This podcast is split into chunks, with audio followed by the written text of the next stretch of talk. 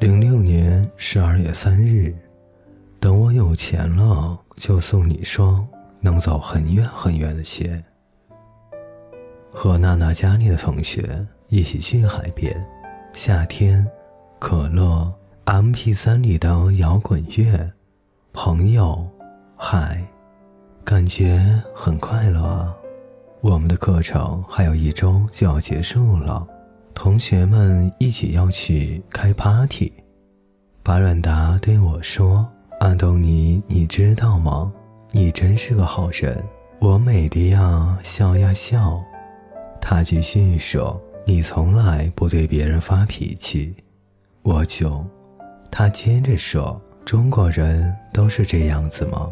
我没有回答，脑子里还在想。原来不是说我长得帅呀。零六年十二月十三日，总有些很自大又不自信的人。爱丽丝同学说：“夏天就是蓝天、绿树加电线杆。”今天有四十多度了，热得我着实恍惚了。Coco 姐打电话来的时候，我正在发呆。她问我要不要一起去农场采樱桃，说他已经找了三个人，套上一个背心，挂上人字拖，我就出去了。两个多小时的车程，开车的是一个上海的男生，收音机里放着澳洲的音乐。学姐问有中文歌没？他说没有。我说我 MP3 里的歌可以发射到收音机里。我们听了王菲、李红、五月天，大家一起 happy 的一起唱，然后 M P 三就没电了。Coco 说可惜呀。然后我从包里拿出了备用电池，只见学姐眼睛一亮，说：“这小朋友以后去哪玩都要带上。”载歌载舞的一路到了樱桃农场。这里交二十块钱，进去以后可以随便吃。之前我觉得樱桃这东西怎么吃也不会觉得饱，可是没想到我们如蝗虫般疯狂地吃光两棵树以后，就再也吃不动了。坐在树下面，看着娇嫩欲滴的大紫樱桃，只能咽馋。这时候，只见学姐拿出一小罐咸菜。她一边扭着瓶盖，一边若有其事地说：“我听说，只要吃几口咸菜，就又会有胃口的。”当时的结论是，同人女和学姐是高深莫测的。零六年十二月十四日，其实我很羡慕你。这学期最后一次在厨房做饭，我问老师，我可不可以不做餐前，做甜点？老师说好，于是我就很开心的和波软达一起工作了。我们今天做太妃糖巧克力蛋糕和果肉布丁。不过最后一节课，我做巧克力蛋糕的时候忘记煮橘子了，那个要用一小时。马上就要开始工作了，才想起来。老师说你用橘子皮代替吧，这多少让我觉得有点晚节不保。下周一就是毕业典礼了，应该穿西装的，可是我没有，连皮鞋我都没有穿过。我这几天被迪奥二零六秋季秀里面的美少年刺激到了，于是又开始保养和健康生活，每天都洗脸，用娇韵诗男士系列的水、膏、膜，喝果汁。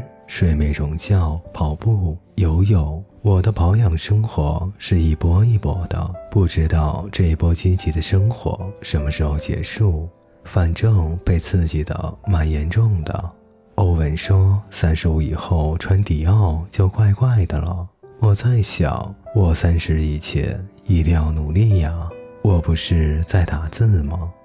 猫就躺在我一边，我伸脚去逗它。结果它很开心的回应，我们越玩越开心。后来我被他挠了，同学们一个个的回国过年了，我终于开始有点想家和朋友了，又开始用发蜡了。没办法，头发长长了以后就变得卷卷的。在电子时尚杂志上学了几招，原来吹头发的时候要低下头。原来涂发蜡是三个手指和发梢的造型。科研室的胶太强了，用手指愣是能弄出漫画的效果。零六年十二月十八日，青春有这么酸涩吗？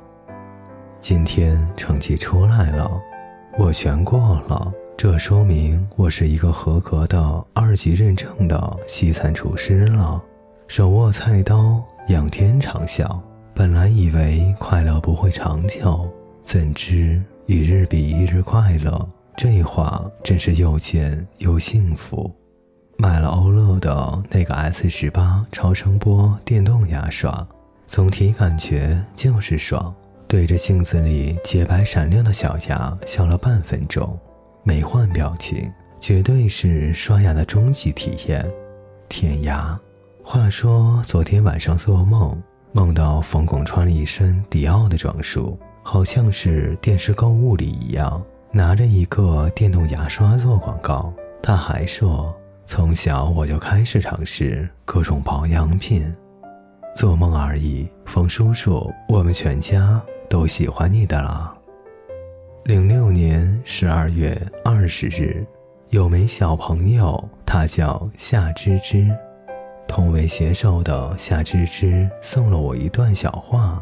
他说：“在我的心底住着，自动拷贝保存下来的夏天，下周六的午后茶会，让人窒息的海啸，街角面包店的赤豆刨冰，丢失地图的少年旅行家。”为搭建临时帐篷而苦恼的女王陛下和一枚风和日丽的你。